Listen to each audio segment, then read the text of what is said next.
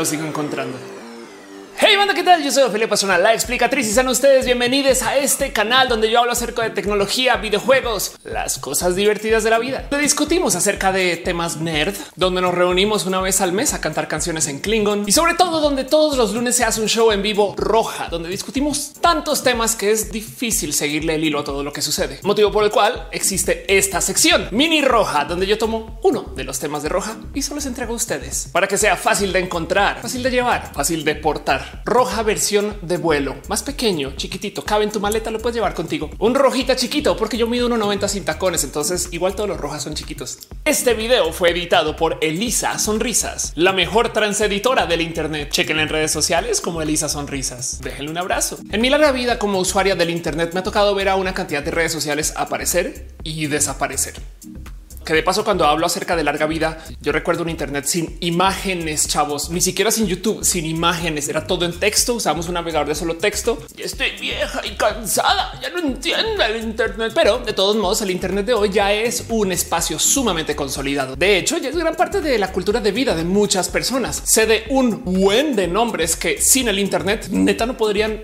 vivir. Y pues como sea así, sí que es normal toparse con que aparezcan nuevas redes sociales, cada cual con su propuesta, cada cual con su idea. Y curiosamente, cada que llega una grandota nueva y viral, siempre sale todo el mundo a decir se acaba de hablar de ayer. es de yo sé que han muerto redes sociales, pero también de ese cuento de que uy, ahora sí se acabó Twitter. Güey, seguimos usando la radio AM. Como que cuando las redes sociales acaban, no es porque la reemplaza una nueva, sino es porque la otra ya iba a morir. Pero como sea, quizás en esta tormenta, en este huracán de ideas nuevas, de sitios espacios, lugares, apps y cosas que bajar. Si algo he aprendido es que el día que una red social se menciona en los noticieros y periódicos, ese día la red social ya se estableció como algo mainstream. Si lo piensan, es bien raro, porque por un lado, pues son redes sociales, o sea, de cuando acá necesitan a los noticieros, a los periódicos, pero del otro lado, los noticieros mismos son los primeros en decir les gustó esta noticia. Síganos en Twitter, vayan a nuestro canal de YouTube. Nos vemos en las redes sociales. Es raro, es como si lo piensan en una tienda diciendo yo sé que puedes comprar tus productos aquí mismo en la tienda donde ya estás parado. Pero si cruzas la calle, a lo mejor un amigo te puede contar acerca de nosotros y ahí entonces te van a interesar mucho nuestros productos o algo así. Me explico como que siempre se me ha hecho raro que los medios masivos promocionen a lo que en esencia es su competencia, pero bueno, es otro tema. Y lo digo porque justo en estos meses, sobre todo durante la cuarentena del coronavirus, vaya que he visto explotar una red social que si bien existe desde hace buen rato, ahora está en boga. Y estoy hablando de nada más y nada menos que de TikTok, la red social china que existe para compartir videos espectaculares divertidos, que no siempre tienen la mejor producción, pero que nos quedamos horas viendo.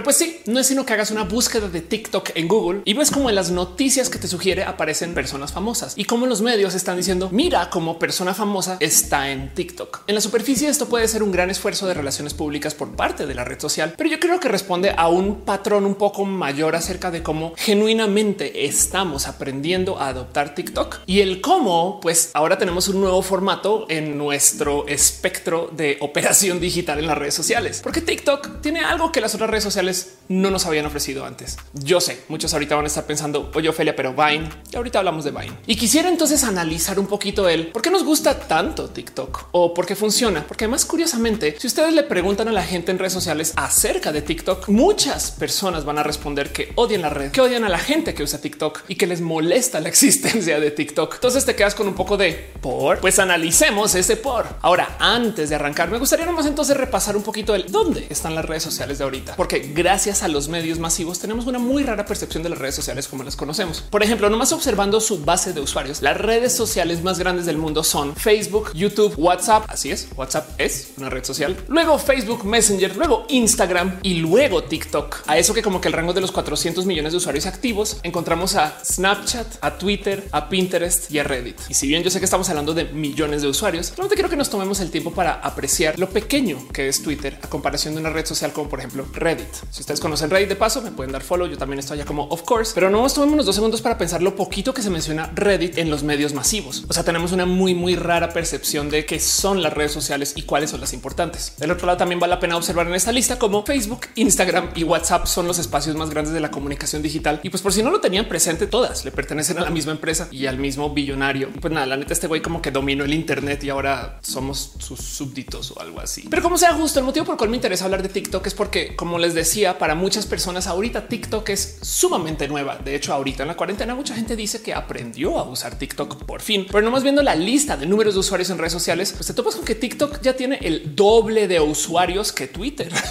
O sea, no es una red social pequeñita que está arrancando por ahí atrás. Bien podría decir TikTok que los bobalicones esos de Twitter no importan. Piensen en eso. Y pues curiosamente, en esto de que la gente le encanta opinar, sobre todo negativamente acerca de TikTok, una de las opiniones más frecuentes que me he encontrado en redes es como todo el mundo me dice que no vale la pena invertir su tiempo en TikTok porque la red social se va a acabar, como le pasó a Vine. Y entonces quiero que tomemos en cuenta el siguiente pensar. Vine era una red social que te dejaba compartir videos cortos de modo microformato de comunicación como lo es TikTok, pero que definitivamente llegó cuando nadie compartía videos y entonces le quiso enseñar al mundo que hay un nuevo modo de hacer contenidos. Pero sí, es verdad, Vine no funcionó. Y el éxito de TikTok, honestamente, a mí me da un poquito de wow, como con las tablets, que por si no saben, el producto de las tablets fue un invento de Microsoft, pero quien lo volvió famoso y popular fue Apple años después. Y curiosamente, mucho tiempo cuando Microsoft volvió a presentar tablets, la gente salió a decir hoy te copiaste de Apple, Nel. Pero de todos modos, el mero hecho de que muchas personas asocien TikTok con Vine ya me da un buen de cosas del que pensar porque TikTok es muy exitoso y me queda la duda del pero por analicemos eso y arranquemos por el por qué falló Vine y quizás de paso, pues también para pensar un y será que TikTok está haciendo lo mismo. Bueno, lo primero que todo es técnicamente Vine no ha desaparecido del total. Vine, la app que conocimos, que nos enamoró, que usamos quizás en algún momento, sí, ya hoy en día no existe, pero los creadores de Vine relanzaron una app para compartir microvideos que se llama Byte y Byte medio existe todavía. Ahora también hay que decir que la existencia de Byte llega ahorita, ya que TikTok y quizás podría decir también Snapchat funcionaron. Entonces igual y también fue algo así como del lado de los creadores de Vine que dijeron un güey, ahora sí pegó, no mames, vuelve a lanzar. Pero bueno, quiero que tengamos eso en mente porque justo hablar acerca de cómo Vine falló es ignorar la historia de Vine. Para ustedes jovencitos que llegaron hasta acá en esta parte del video y nunca bajaron Vine, no saben de qué estoy hablando y no entienden la app del total. Vine es una red social que se hizo para compartir videos en la época cuando Twitter era solo de 140 caracteres y no podías hacer stream de video con facilidad. Así como Twitter un día llegó y le dijo al mundo, hey, no tienes por qué escribir posts larguísimos en un blog con que escribas cositas chiquititas de 140 caracteres. Ya con eso te puedes comunicar. Mira, usa Twitter. Pues luego los creadores de Vine dijeron, hagamos lo mismo con video. En vez de hacer estos largotes videos para YouTube, ¿por qué no dejamos que la gente haga micro videos de 6 segundos? Y al ser tan cortitos, va a obligar a que la gente sea sumamente concisa. Y déjenme decirle que como experta en creación de videos y streams largos, el sintetizar es difícil. La neta, el saber qué dejar y qué no es complejo. Es mucho más difícil hacer cosas cortas que hacer cosas largas. De paso. Y entonces Vine de cierto modo despegó porque todo lo que ofrecía era como fácil de digerir. Un video cortito, pum, listo, adiós, bye. Otro video cortito, listo, adiós, punto, bye. Cuando lanzó Vine, Twitter estaba en un estado como de altísima preocupación porque justo era cuando Instagram estaba comenzando a tomar mucho vuelo y auge. Y en ese entonces Instagram pues estaba hecho para compartir fotos, pero ya se sabía que era muy posible que sobre su misma plataforma también se pudieran compartir videos. Y entonces, dado que no existían aplicaciones para compartir videos en redes sociales, Twitter corporativo, los dueños de Twitter dijeron necesitamos una app así. Y entre que fueron asomándose por todos lados y seguramente en que les acercaron la propuesta, decidieron comprar Vine. De hecho, antes que saliera Vine. Y yo creo que acá nomás comienzan los problemas de la red social. Pero guardemos eso en un cajón aquí al ladito, porque cuando lanza Vine fue de hecho una de las redes sociales más exitosas. Despegó, explotó no solo Vine, sino la gente que trabajaba o que se dedicaba a hacer contenido sobre Vine también explotó. De hecho, el sol de hoy les puedo decir de varios youtubers famosos que ustedes conocen y seguramente han visto sus videos que comenzaron en Vine, quien luego fue comprada por Twitter, pues como que como empresa nunca se quisieron unir a Twitter. Y esta es la raíz de la gran mayoría de los problemas que se generaron, que luego llevaron a la desaparición de Vine. Por ejemplo, en ese entonces, Vine como empresa nunca quiso mudar sus oficinas a las oficinas de Twitter corporativo, lo cual en la superficie, en el mundo de las startups, suena que es algo bastante inocente, pero si lo piensan, eso realmente llevó a que muchas cosas que se decidían como internamente en Twitter no siempre le llegaran a las personas que trabajaban en Vine y viceversa. Luego la otra cosa que comenzó a suceder con Vine ya después de haber lanzado es que comenzaron a aparecer muchas dudas acerca del cómo se iba a monetizar la red social. Porque si lo piensan, hospedar texto tiene un costo, pero hospedar videos bastantes veces más caro y generar ese video también es bastantes veces más caro pues, de mantener como infraestructura. O sea, tener una app que te permita hacer edición de video en vivo es más difícil de escribir que una app que te deje editar texto en vivo. Y entonces justo en esta época donde se estaba discutiendo el potencial futuro de Vine, el a dónde iría, el que significa que existan apps de video y estas cosas, pues ahora sí llegó lo que medio se esperaba que fuera a llegar, que era video para Instagram. De nuevo, puede que ustedes jovencitos y jovencitas no lo recuerden, pero en ese entonces tú no podías subir historias en Instagram, sino que tenías que subir videos y tenías un límite máximo de cuánto podía durar el video. Y hoy en día no suena normal, pero en ese entonces era raro pensar que una red social que estaba hecha para fotos iba a dejar que hospedaras videos, dejando además como que la inmensa duda del y para qué quiero hospedar videos en mi carrete de fotos. Pero como sea, fue un exitazo total. Y ahí Instagram como red social se vuelve esta red social primaria que se usa para compartir ahora fotos y video. Y en ese momento Twitter, quien no tiene nexos directos con las oficinas de Vine, pero que sí tiene la tecnología de Vine a la mano, decide pues, básicamente como que darle la vuelta y hacer una versión de Vine para Twitter. Porque cómo no, si Twitter tiene inversionistas que de cierto modo puede que sepan que Vine le pertenece a Twitter, prefirieron salir al mercado a decir básicamente, ah, sí, ya sabemos que Instagram tiene video, nosotros también no se preocupen, se llama Twitter video y quiere decir que puedes subir tus videos acá. Pero es Vine? No, no, no, no, es, es, es la tecnología de Vine puesta dentro de Twitter. Por eso los compramos, ¿no? Y Vine, como estos como hijos rechazados que a veces invitan a veces a la comida del abuelo o las cosas así, pero que realmente nunca hablan de que existen. Que de paso también vale la pena analizar que cuando comienza la oleada de apps de video, también el que los grandotes se suban a hospedar video nativamente desde sus aplicaciones, le dio un golpazo descabezante a varias otras aplicaciones de desarrollo independiente, como por ejemplo la gente de Meerkat, que era una app que existía para poder también hospedar video en redes sociales. Meerkat de hecho te dejaba subir todo el video a su plataforma, pero que lo compartieras desde Twitter y entonces podías verlo directamente desde el tweet. Obviamente el momento que sale Twitter video, lo primero que dicen es quita todas las otras apps menos las nuestras. Y pues nada, fomenta que se genere este como desmadre de ofrecimientos, porque de paso también luego Twitter compró una aplicación para hacer transmisiones en vivo en video, una cosa que puede que aún hoy todavía conozcan que se llama Periscope, pero luego un tiempo después incluyó Periscope también dentro de Twitter. Y entonces sumándole al cómo ignoraban a Vine, al sistema de Twitter y al ecosistema en general, como pues básicamente le clonaron su tecnología para usarlo internamente en el cliente de Twitter, seguían entonces justo las dudas del y es que pues Vine no se monetiza y Vine se la jugó por algo que desde mi opinión personal fue una pésima idea, pero seguramente para estas personas en ese entonces les pareció espectacular. Y es que la gente ejecutiva de Vine decidió que para monetizar la plataforma lo mejor era jugársela por sus generadores de contenido. En la superficie esto no suena mal. Yo soy youtuber. Qué chido que YouTube quiere invertir en mí para hacerme famosa y qué chido que YouTube quiera, no sé, conseguirme clientes, patrocinios. Entiendo, pero el problema es que yo no soy un producto de YouTube. De hecho, yo puedo mañana abandonar YouTube y comenzar a subir videos en Twitch y YouTube no tendría cómo detenerme a menos que me haga firmar un contrato de exclusividad. Que de paso YouTube si quieren hablar de eso, guiño, guiño, mis datos están aquí abajo. Es más, yo estoy en su plataforma, ya saben cómo contactarme, no hay pedo. Solamente por si me quiero ofrecer un contrato de exclusividad yo.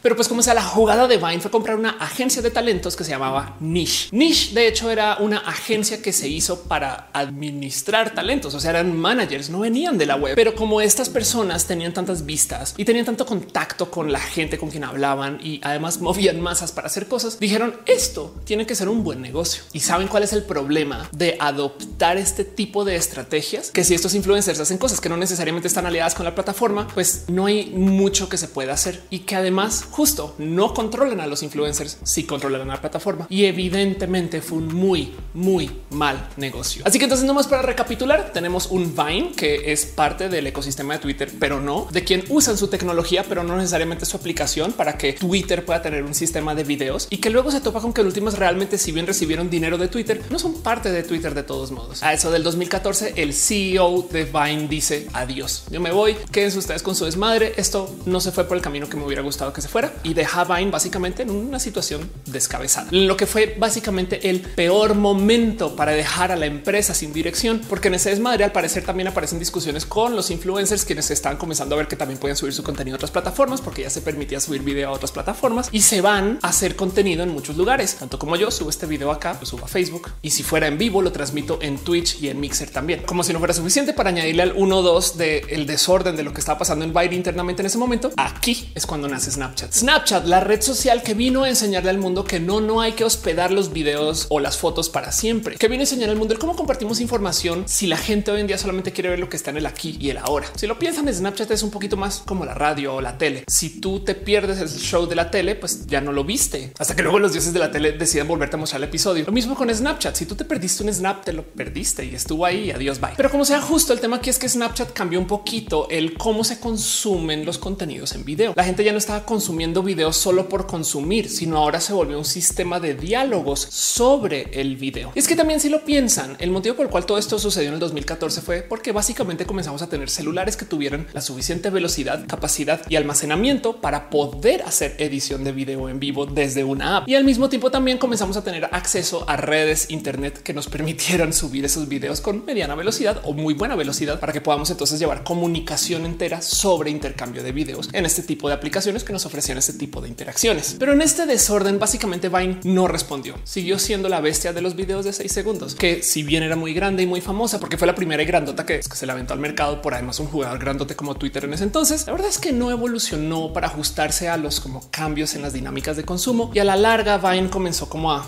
volverse más flaquito, más wango. Mucha gente comenzó a simplemente reemplazar la aplicación y los Viners en sí comenzaron a buscar otros espacios donde hacer contenido. Ya faltando muy poquito para que Vine se le diera su golpazo final y que alguien declarara a la app como muerta, pues fue cuando por fin decidieron hacer un cambio y permitieron que subieras videos pues, más largos que los de seis segundos originales para que entonces pudieran comunicar más cosas de modos muy ceremoniosos, dado que la aplicación le pertenece o pertenecía a Twitter en ese entonces. Subieron el límite de los videos a 140 segundos, ya que Twitter como app permitía que tú escribieras tweets de 140 caracteres. Pero para cualquier usuario de este tipo de redes sociales, pues nos es muy obvio ver que este no era el problema con Vine. De hecho, Vine simplemente se volvió menos popular que las otras y ya no nos llamaba tanto la atención. Y el que nos hayan dado más espacio, pues en últimas no es exactamente lo que la gente estaba buscando. Y sí, en últimas Vine desapareció de la existencia y evidentemente se volvió una aplicación más cara de mantener viva que desactivada. Sobre todo si piensan ustedes que la gran mayoría de las cosas de la tecnología de Vine ya estaba en el cliente de Twitter. Es una lástima porque de plano, primero que todo comprueba que lo que mató a Vine no fue Vine ni las preferencias de los usuarios, sino es que Vine estuvo muy mal administrada. Ahora no culpo tanto a los fundadores de Vine porque evidentemente eran unos emprendedores que tenían una idea muy buena que querían lanzar y se fueron con el monstruo grandote de las redes sociales. Seguramente también se lo propusieron a Facebook y seguramente también le dijeron a las otras personas inversionistas grandotas en el Silicon Valley y Twitter les dijo yo necesito algo ya porque Instagram está en chinga, yo no sé qué hacer. Entonces solamente recibieron dinero para su red social, pero como que nunca sabían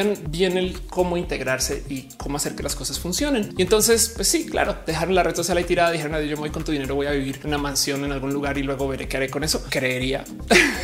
y pues Twitter básicamente agarró lo que quiso de lo que compró y lo integró a su plataforma. San se acabó. Vine se acabó porque quedó atrapado en una casa de padres divorciados. Les quiero dejar esta prueba. Unos años después de todo este desmadre, uno de los cofundadores de Vine literal puso un tweet como sin explicar nada diciendo no vendan su compañía, donde obviamente estaba hablando de Vine. Y entonces ahora volvamos a observar qué es lo que pasa con TikTok. De entrada, espero que esto les deje un poquito en claro el por qué yo creo que TikTok no se va a ir en el mismo camino de lo que le pasó a Vine. TikTok es una empresa que es administrada por un grupo no, no, no, no, no, no inmenso de emprendedores que tienen una cantidad ridícula de dinero que sí, yo sé, pollo del gobierno chino al parecer, pero que además justo tiene un buen de visión acerca de cómo va a ser el nuevo mundo de la comunicación digital con sus herramientas. Y vaya que TikTok propone por ejemplo, TikTok está haciendo uso de inteligencia artificiales para sortear o organizar o para darte preferencia variable sobre lo que tú quieras ver en TikTok. Si tú entras a la red y te quedas viendo más a los videos de perritos que los videos de este güeyes aventándose la alberca, TikTok aprende de ti. Si comentas sobre un video, si entras de noche, un sinfín de variables. Y yo sé que es muy normal entender que las redes sociales tengan algoritmos para decidir qué nos quieren mostrar y qué podemos ver. Pero en el caso de TikTok, hay que considerar que esta gente está usando sus inteligencias artificiales para identificar videos y esto es sumamente importante porque son videos muy cortitos con muy poquito contexto que la inteligencia artificial tiene que decidir, ok, esto es un video afuera o adentro de la casa. Esto es una persona o un animal. Esto es alguien haciendo algo que se considera chistoso o no. Esta persona puede tener algo en la mano o no. Hay tantas variables que se pueden levantar desde el reconocimiento de video que ha estado un poquito de wow, qué impresión que con solo el video sepa todo eso. Ahora, este es un patrón que hemos estado viendo en formación desde hace muchos años, que también, por ejemplo, ha sido adoptado aquí mismo en YouTube o en Facebook. Si ustedes ven este video en Facebook, porque, por ejemplo, en una época en YouTube tú tenías que decirle de qué iba el video en la descripción y en los tags. Y hoy en día casi casi que no le importa. De hecho, los tags van muy de salida. Si quieres ponerle tags a tu video, tienes que buscar la opción abajo, un desplegable y luego escribirlos. Porque hoy en día estas redes sociales saben acerca del que se habla y que se dice en los videos meramente con tener los videos. De hecho, por eso es que podemos tener traducción simultánea automática a casi que todos los idiomas sin que nadie ingrese texto a la plataforma. Piensen nomás como esta mejora en inteligencia artificial hace que la búsqueda de video sea mucho, mucho mejor en YouTube, por ejemplo. Y ahora pensemos en esto para TikTok, porque si bien la otra cosa que está haciendo TikTok como empresa, que demuestra que claramente tiene una visión muy clara de cómo organizarse como empresa, es que TikTok de hecho no es una red social, sino son dos. Por un lado está TikTok, esta aplicación que todo el mundo dice que aprendió a usar durante la cuarentena, donde sale a gente bailando al son, de la música. Y por el otro lado está Douyin, que es básicamente TikTok, pero ajustada para el mercado chino. Y de hecho, esto es algo que las redes sociales normalmente no hacen. En China el contenido tiene que ser censurado. Hay cosas que no dejan que la gente en China vea cuando haces búsquedas o cosas que simplemente no quieren que la gente esté discutiendo o cosas que simplemente no se permiten del total, que es muy diferente a lo que sucede, por ejemplo, en Estados Unidos. Y entonces hay muchas empresas estadounidenses que optaron por simplemente no ir a China, el motivo por el cual las redes sociales más grandes en China son copias de las redes sociales estadounidenses que les fue sumamente bien. Qzone, Sina Weibo y otras varias múltiples redes sociales que básicamente son el clon chino de lo que ya hay en el resto del mundo, pero pues que simplemente decidieron no ir a China porque no querían jugar ese juego de las restricciones. Va, pero como TikTok es China, entonces comenzaron con una red social para China y luego hicieron otra para el resto del mundo en vez de dejar que el resto del mundo use la China y básicamente se escandalice porque todo aquí está bajo control, supongo. Pero como es esto muestra que hay cabezas pensantes llevando la red social y lo traigo a colación justo porque eso es lo que no había en Vine. Y es que el tema de los contenidos de TikTok es que le cala a muchas personas. Yo creo que porque por un lado siento yo que hace que muchas personas mayores se sientan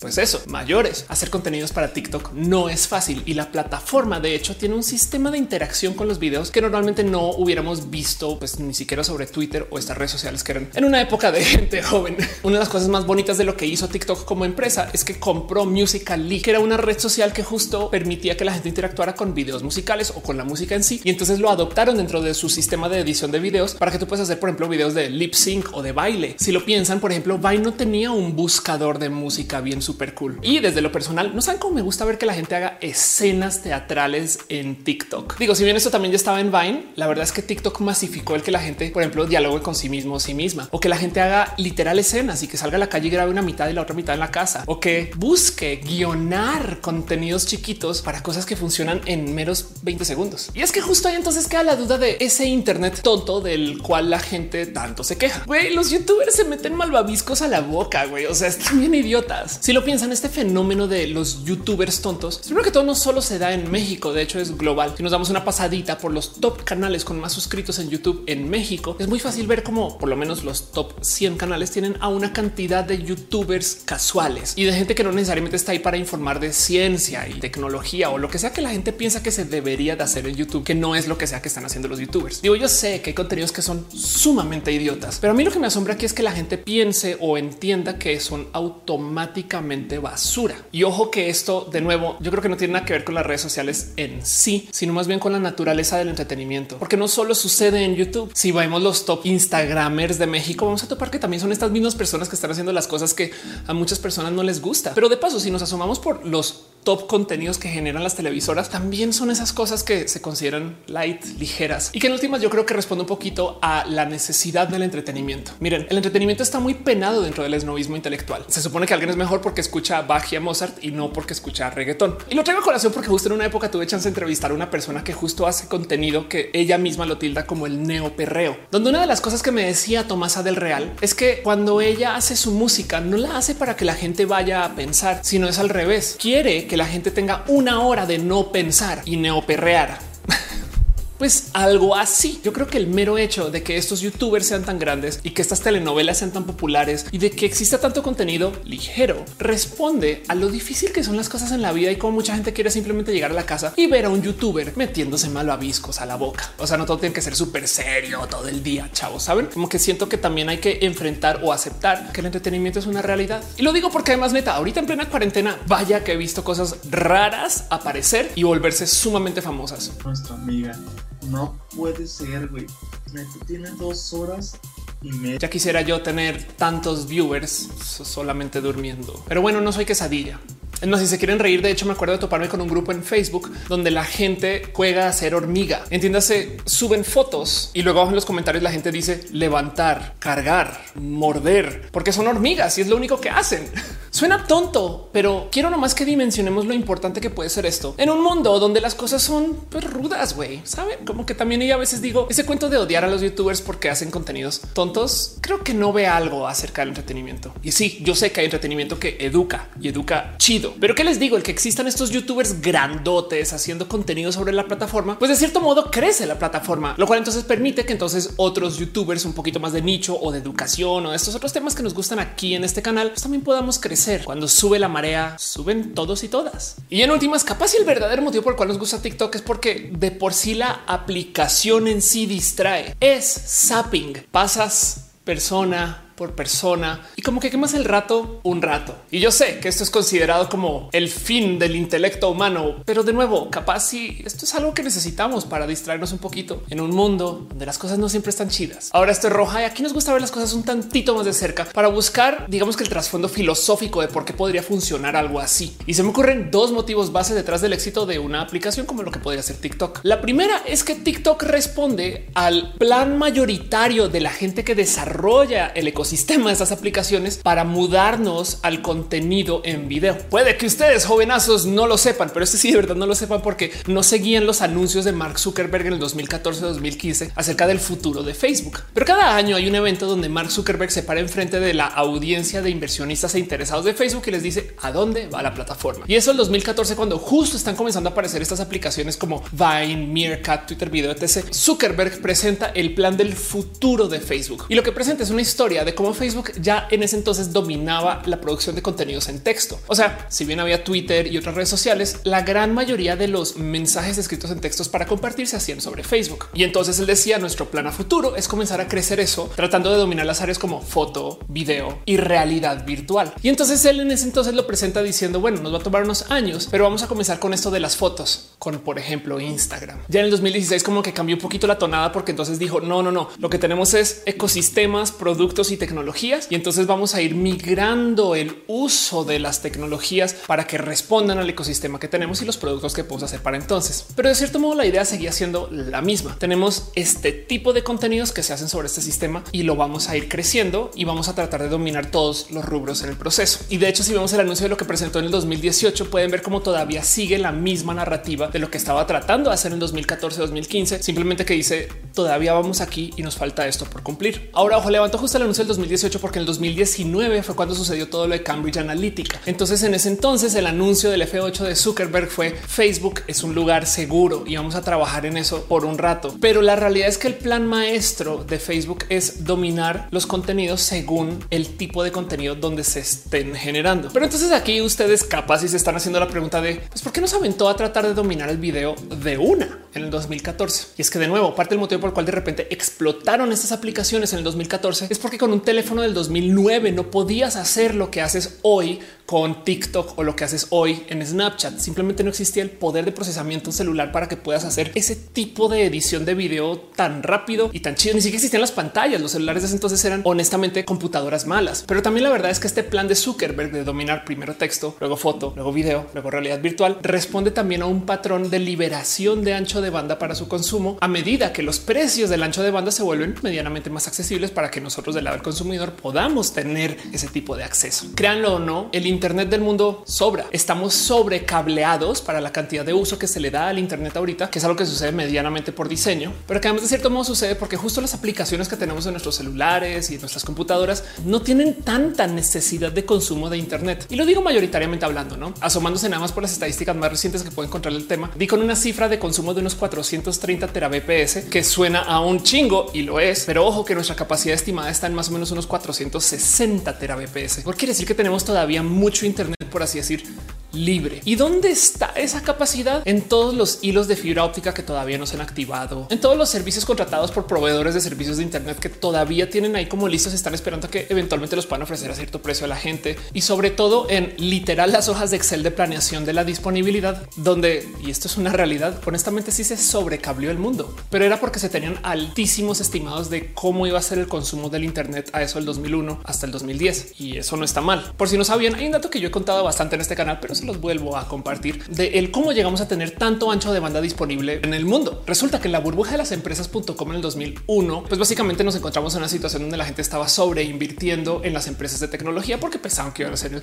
futuro del mundo, cosas que en muchos casos sí venían de algunas como promesas muy voladas, pero la gente creía en el Internet y el tema es que eventualmente todo eso se cayó a pique porque se volvió una burbuja de inversión. Pero en ese entonces se sobrecableó el mundo y estoy hablando de cables transatlánticos y de infraestructura entre ciudades y demás por parte de un chingo de empresas que justo estaban esperando que llegara toda esta nueva demanda del Internet y gracias a la caída de las .com pues quebraron. Entonces toda esa infraestructura que quedó pues, instalada pues, quedó puesta a la venta para poder saldar deudas de empresas en bancarrota y básicamente se vendió por tres pesos. Y desde entonces las empresas que lo compraron han estado vendiendo el Internet por cinco pesos, todavía haciendo dinero sobre tres, pero haciendo de todos modos un dineral porque nunca tuvieron que pagar los costos de inversión de instalar toda esa infraestructura. Y entonces desde el 2001 hasta hoy han ido lentamente abriendo la llave, permitiendo que un hilo más de fibra óptica se conecte, un backbone en una ciudad se active rápidamente o que tengan todo tipo como de nuevos enlaces que en últimas están cableados desde hace mucho tiempo. La tecnología de la fibra óptica es vieja para los estándares de hoy, pero de todos modos, el mero hecho de poner un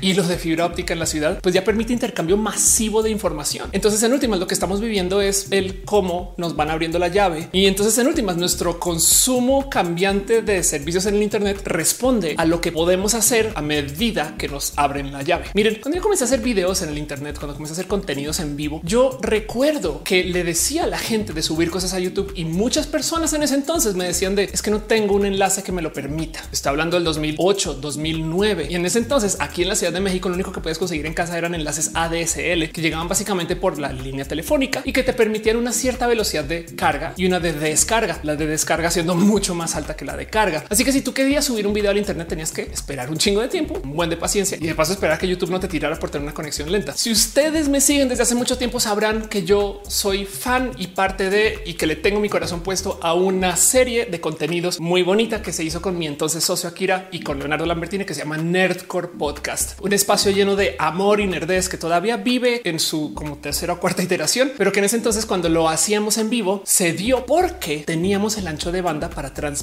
en vivo. ¿Y cómo sucedió esto? Fue porque yo descubrí en ese entonces que mi vecino tenía un enlace muy rápido de ADSL y yo también. Y entonces compramos un dispositivo balanceador que nos permitiera unir los enlaces y por consecuencia tener internet lo suficientemente rápido para transmitir en HD. Ojo, HD 720, pero estamos hablando del 2009, 2010. Y dentro de todo y todo, si bien yo sé que en ese entonces a la gente la neta no le interesaba el Internet como pues les interesa hoy, también recuerdo pensar, claro, es que yo puedo hacer esto porque tengo no uno, sino dos enlaces. Entonces puedo hacer este tipo de junto con Akira. Obviamente a medida que pasaban los meses, pues se iban abriendo más los ofrecimientos de acceso al Internet con cierta velocidad que permitió que más gente se pudiera ir sumando a este mundo de la generación de contenido, saben? Pero luego volviendo a la historia de Zuckerberg y su planeación de cómo hay que dominar primero texto, luego fotos, luego video, luego realidad virtual, también hay una cosa más que atender aquí y es el mero hecho de que así como nosotros como personas individuales hemos tenido malos accesos al Internet y nos han ido abriendo la llave, hoy en día teniendo conexiones muy decentes para hacer lo que podemos hacer sobre nuestros servicios celulares y sobre nuestras aplicaciones y a lo que nos interesa. La verdad es que eso también sucedía a modo macro, entiéndase a nivel países. Tristemente, debido al sistema de orden de industria en Estados Unidos, hay un monopolio de telecomunicaciones y esto entonces implica que las empresas estadounidenses de telecomunicaciones no se han visto muy motivadas a querer abrirle la llave a todo el mundo para permitir que tengan acceso ultra rápido al Internet. Sí, tienen acceso rápido, pero se nota que están evidentemente ordeñando los últimos dólares de cada quien antes de poder abrir la llave para ofrecer aún más velocidad. Y el problema es que si ustedes se asoman por un mapa del mundo de dónde están las startups del Internet, van a descubrir que la gran mayoría de las empresas que viven de hacer productos por y para y de y en el Internet están todas en San Francisco o tienen que pasar por San Francisco y hacen parte de esta inmensa comunidad de inversión que se llama el Silicon Valley. Y el Silicon Valley, por si no lo ubican, básicamente es una zona de Estados Unidos donde existe la gran mayoría de capital de inversión sobre todo aquello que pasa con la tecnología, pues casi casi que en el mundo, pero sobre todo con todo aquello relacionado al Internet y las startups de Internet. ¿Por qué sucedió esto? Historicidad, porque los inversionistas se fueron allá, porque se hizo un mercado de este tipo de productos. Ustedes nombren la startup y lo más probable es que estén en Silicon Valley, menos quizás cinco, cinco.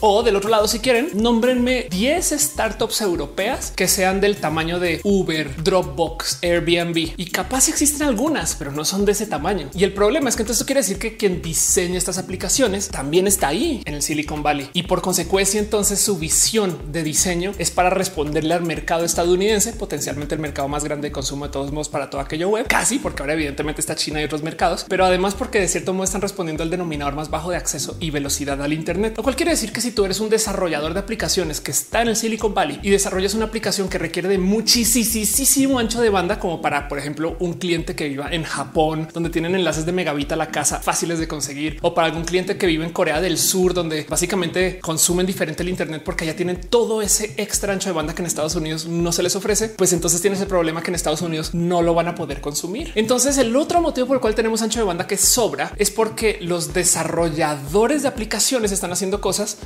para la gente que tiene menos acceso dentro del mundo desarrollado, porque no es como que crean que están haciendo cosas que funcionan para alguien, no sé, en Venezuela. No, obviamente lo están haciendo para Estados Unidos, pero es que Estados Unidos tiene un problema de mal acceso al Internet. Y traigo esto aquí a la mesa porque justo lo que está pasando entonces es que lentamente en Estados Unidos van abriendo la llave del acceso al Internet también. Y entonces las apps que se ofrecen se desarrollan para responder a eso. Así como Nercor se pudo hacer en vivo gracias a que pues, apareció el ancho de banda para hacerlo, lo mismo con las aplicaciones en video. Entonces TikTok TikTok de cierto modo también funciona porque la gente sí lo quería, solamente que no podía. Y entonces ahora que nos ofrecen este nuevo mundo para saltar y darnos una extra oferta más allá de lo que ya tenemos texto y fotos, ahí vamos. Pero el otro motivo por el cual yo creo que TikTok es una aplicación masiva hoy es desde lo personal bastantes veces más interesante que ese, porque básicamente lo que acaba de decir es que TikTok funciona porque puede funcionar, no? Yay, filosofía.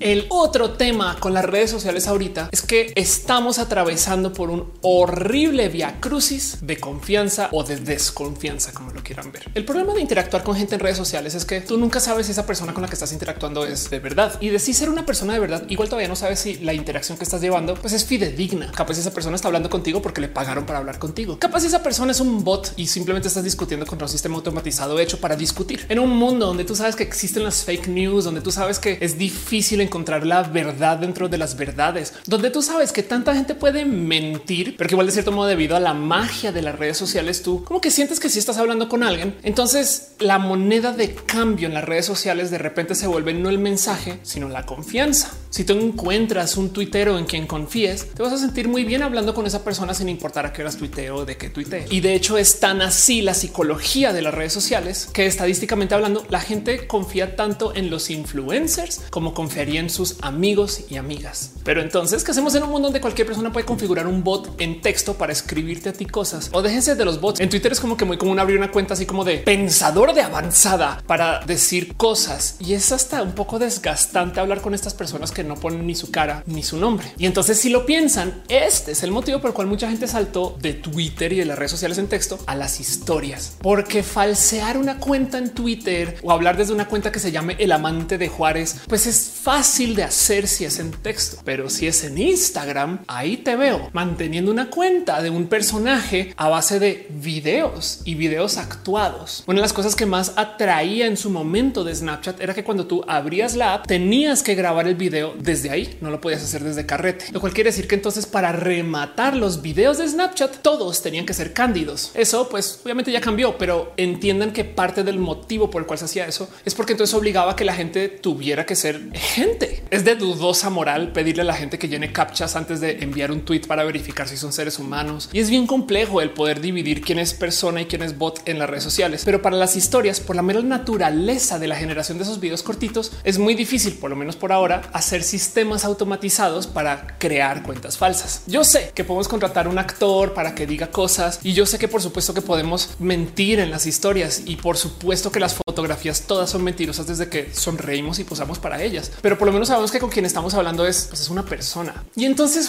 esto es lo que vivimos en TikTok hacer contenido para TikTok, pues es muy difícil de falsear desde el sistema de creación de bots que tenemos ahorita. TikTok, como Snapchat, como las historias de Instagram, pues es honesto y lo que se comunica es evidentemente contenido que quiere ser divertido y que quiere ser, pues de muchos modos, fácil de compartir. Pero lo que realmente nos dan estas redes sociales es confianza, porque si tú sigues a alguien en TikTok, puedes aprender mucho de esa persona y hasta quizás podría decir que con estos micro videos de historias o lo que ves en TikTok o lo que ves en Snapchat, capaz si aprendes más de una persona que lo que sea que aprendes desde sus tweets. Y ojalá esto siga siendo así por muchos años. Miren, yo sé que cuando hablo de TikTok, todo el mundo automáticamente salta a decir es que nos roban datos y es que China te espía y es que la red social es malvada. Y hace nada los cacharon literal filtrando los contenidos que ponen en el home de TikTok. Home. O sea, tú eres la aplicación y es lo que ves en ese como hilo original, que de paso por las cosas por las que estaban filtrando, pues no eran bonitas. Quieren eliminar de ese feed a las cuentas que no fueran pues, de personas atractivas o que demostraran literal, como decía el reporte, pobreza. Pero el lado decir que solo TikTok es malvado, creo que hace caso omiso del resto de la historia de la generación de contenidos del mundo. Porque ¿qué creen que es el casting para entrar a un comercial o el casting para entrar a una novela en la tele? De hecho, aún para ser extra en el cine se fijan en cómo te ves, cómo te presentas y quién eres. Entonces yo sé que las redes sociales se supone que deben de ser libres para todo el mundo y yo entiendo perfectamente el por qué nos molesta, porque honestamente a mí sí me molesta el que filtren a gente de ese feed. Pero del otro lado, pues hay que dejar en claro que técnicamente lo que están haciendo es mejorando su marketing según su pobre visión de quién se supone que quieren mostrar hacia el mundo. Como que la neta neta no quieren que la gente abra TikTok y diga, oh, está lleno de gente pobre, que está rotísimo eso. Yo sé, pero lo importante aquí para mí es el ver cómo TikTok funciona y cómo conecta con la gente y cómo nos ofrece algo que no teníamos antes. Tema que me saltó sobre todo porque tanta gente me dice o me dijo que TikTok está horrible y que les molesta que la gente use TikTok. Miren, el reino de la honestidad de TikTok honestamente pues, no durar mucho. Ya existen tecnologías del deep fake y ya existen tecnologías para hacer reemplazo inmediato de rostros de gente que no está en lugares donde no ha estado sobre fotos o videos de gente que sí ha estado en esos lugares y ya se puede obligar a una imagen generada por computadora a que diga algo que se supone que esa persona no dijo. Ya podemos falsear discursos presidenciales y ya existen deepfakes para hacer que la gente baile. Y lo más interesante de todo esto es que ya existe tecnología para hacer que a base de una imagen, o sea, una fotografía, tú puedas animar todo lo que le rodea. Esto para mí es más que intrigante, espeluznante, porque es pensar como quizás el día de mañana, y cuando digo mañana estoy hablando de los próximos dos años, podamos agarrar fotos históricas y literal simular lo que es hablar con esa persona. Y ese día que esta tecnología del deepfake se vuelva tan barata o tan simple, pues entonces vamos a comenzar a ver influencers que no existen. De hecho, ya hay historias de influencers que no existen. Gente generada por computadora o generada por guion para que tú creas que es una persona pues, famosa en Instagram, pero que realmente esa persona ni ese nombre ni apellido tiene y todo está hecho para él o ella. Pues cuando llegue eso, la neta neta sí que se va a romper el mundo porque la gente va a perder la confianza en el video. Y cuando eso se nos vaya, les cuento lo difícil que va a ser hacer verificado y estos esfuerzos de tratar de entender qué es verdad y qué no. Pero en el Inter, las redes sociales de video son nuestro barquito de escape para tratar de que no se nos hunda este mundo de la libertad informática, porque en últimas acá todavía podemos seguir siendo nosotros y nosotras, así sea nosotros y nosotras bailando un pequeño rap. Pero si algo he aprendido como usuaria del Internet es que si a mucha gente le salta algo y le molesta algo, pues entonces hay que asomarse para ver si ese odio o distancia no es más sino una falla en tantita falta de asombro en lo nuevo o si más bien sucede que la gente lo odia por otros motivos. Parte de lo que pasa con TikTok es que hay mucho odio generacional. Miren, TikTok como aplicación está llena de gente joven y hay mil y un motivos detrás del por qué la gente joven usaría una red social como TikTok. Entre ellos, quizás es simplemente porque esta red social que tiene esta cultura del baile y del lip sync, pues es difícil de usar sobre esta cultura para la gente mayor y los entiendo muy, muy bien. Cuando yo era chamaca, yo me acuerdo de tener en mi celular en clase un ringtone que sonaba una frecuencia que no podían escuchar mis profesores. O sea, era de tan alta frecuencia el del celular que solo yo lo podía escuchar. Y entonces así me podía mensajear con otras personas y los profesores pues simplemente no se daban cuenta. Yo podía tener el teléfono ahí sin que ellos vieran que lo tenía ahí. ¿Por qué no lo podían escuchar? Porque a medida que pasan los años, pues simplemente vas perdiendo capacidad auditiva. Entonces yo elegí una frecuencia que estuviera por fuera del rango normal de la capacidad de escucha de mis profesores. Ya sé, era nerd, pero bueno. pero por ejemplo, si ustedes usaron Snapchat en sus días tempranos, Snapchat tenía una interfaz de usuario que no se explicaba. Y tengo entendido que eso era muy a propósito, porque justo lo que es que la gente usuaria de Snapchat descubriera internamente el cómo hacer uso de estos trucos o filtros. Y entonces el saber usar un filtro automáticamente comunicaba que tú ya conocías a otra gente dentro de Snapchat. Era un pequeño club de Toby de la usabilidad, porque se aseguraba que los usuarios que no tuvieran mucha experiencia usando Snapchat, pues entonces solamente podrían usar la versión chiquita de Snapchat y los usuarios avanzados, pues eran avanzados porque justo se hablaban entre ellos. Muy bonito como sistema de lanzamiento en ese entonces. Eso ya cambió y no dudo que seguramente también hay un error en el cómo se desarrolló su sistema de usabilidad y pues se volvió este como fenómeno del compartir también. Y entonces en eso entiendo que TikTok siendo una app con esa cultura como tan joven, pues de cierto modo también está hecha como para decirle a la gente mayor no vengas, porque pues qué les digo, es natural que la gente joven quiera tener su propio espacio, sobre todo si es gente tan joven que vive con padres y está cansado de escuchar acerca de esos padres. Mil y un motivos, pero como sea, lo raro aquí es ver cómo hay gente que todavía está en edad de poder potencialmente entrar en esa cultura, pero ya no quieren. Quizás el otro motivo por el cual la gente mayor no le gusta TikTok es porque le recuerda de su edad, porque ya sentaron cabeza con que no es que yo no tengo tiempo para hacer estas cosas, que es verdad. Hay unos TikToks demasiado elaborados o simplemente no pueden con el oso o la pena o son personas que no han internalizado el querer jugar como niños aún siendo adultos, que puede ser bien triste si lo piensan, pero como sea. El punto es que hablar de TikTok es como que llenarse inmediatamente de una cantidad ridícula de odio de gente que le tiene mucha rabia a la cultura de TikTok y estaría sumamente dispuesta a culparla al odio millennial. Si no fuera que la gente que se está quejando, pues muchas veces es millennial, porque además que no se nos olvide que justo los jóvenes de hoy ya no son de esta generación del milenio. Estadísticamente hablando, la generación milénica, creo que así se dice, de hecho ya ni siquiera existe porque la generación de la cual se volvió cultural quejarse ya es tan adulta que tiene todo tipo de raras complicaciones porque resultó ser adulta, pero sin dinero de ahorros, porque nunca tuvieron oportunidad de hacer ahorros, porque nunca tuvieron una buena oportunidad laboral. Muchas personas de la generación millennial salieron de la universidad justo cuando el mundo estaba en una recesión global y de hecho la generación millennial es la que menos oportunidades ha tenido por mucho, mucho, mucho tiempo. La generación boomer, por ejemplo, es muy famosa por no haber entregado mucha la riqueza que heredaron o mucha la riqueza que generaron y además por rematar la entrega al mundo de la crisis del cambio climático. Entonces la generación millennial ha ido muy, muy, muy mal, no por culpa de ellos, sino por culpa del sistema que se generó por las generaciones anteriores a medida que iban creciendo. Y entonces en eso la generación millennial, la verdad es que no es una generación que la pase bien, porque encima de tener complicaciones, pues también tienen a todos estos bullies diciéndoles pinches millennials no hacen nada. Y yo creería, y esto es a calidad de opinión, que capaz si este es parte de los motivos por los cuales la generación millennial, sobre todo de la generación de los millennials mayores, que esto es el por qué replican un poquito ese odio hacia los jóvenes de ahorita. No obstante, hay que dejar en claro que de todos modos siempre se le ha odiado a la gente joven. Créanlo o no, la generación boomer en los 60s y 70s estaban en la lupa por ser la generación que quería vivir sin invertir en su futuro, que quería vivir de experiencias y que le importaba más ser feliz que desarrollar algo. Y hoy en día son los mismos que se voltean y les dicen los chamacos, hey, ¿por qué quieres ser feliz? Y a veces me cae que justo ese es el problema con la percepción de TikTok. Hay gente que genuinamente lo que está diciendo es porque pueden ser felices ellos y yo no. Pero bueno, eso es opinión. TikTok, una app bien chula. Y de paso, el paradigma de generación de contenidos de TikTok, bien chulo. Que de paso se llegaron hasta que les interesa. Búsquenme no en TikTok, sino en Lazo, que es su equivalente por parte de la gente bonita de Facebook, que uso para subir mis bailes coreografías. Allá también estoy como of course. ¿Qué les parece? ¿Les gusta la app? ¿Han usado la app? ¿Se sienten así de odiosos y odiosas contra la app por algún motivo? Déjenmelo saber aquí en los comentarios. Me interesa mucho. Y me gustaría paso también preguntarles qué creerían o si ustedes fueran los diseñadores del mundo de las startups, ¿qué les gustaría hacer para lo que sea que revolucione el mundo después de estas apps de baile musical o de videos cortitos? Si el plan maestro y macabro de Mark Zuckerberg es irnos a realidad virtual después, ¿cómo serían esas apps? Pero bueno, me interesan mucho sus opiniones. Para todo lo demás, ya saben cómo es. Si conoces una persona LGBTIQ 2SA o de cualquier esquina de la diversidad, si tiene un amigo o amiga neurodivergente, si saben de alguien que haya vivido en otra zona del país o que venga de otro país del total y que por consecuencia viva alguna forma de la diversidad, color de piel, altura, actitudes de sonrisa en un mundo donde todo el mundo no quiere ser feliz, díganle, hey, qué chida persona que eres, qué cool que existas y qué bonito que es verte. Y si de puro chance usted no conoce a nadie así, pero es usted esa persona, se lo digo yo. Hey, qué chida persona que eres. Qué cool que puedas estar acá. Y gracias, neta, gracias por venir a ver este video. Y eso es lo que es. Yo soy Ofelia Pastrana, la explicatriz.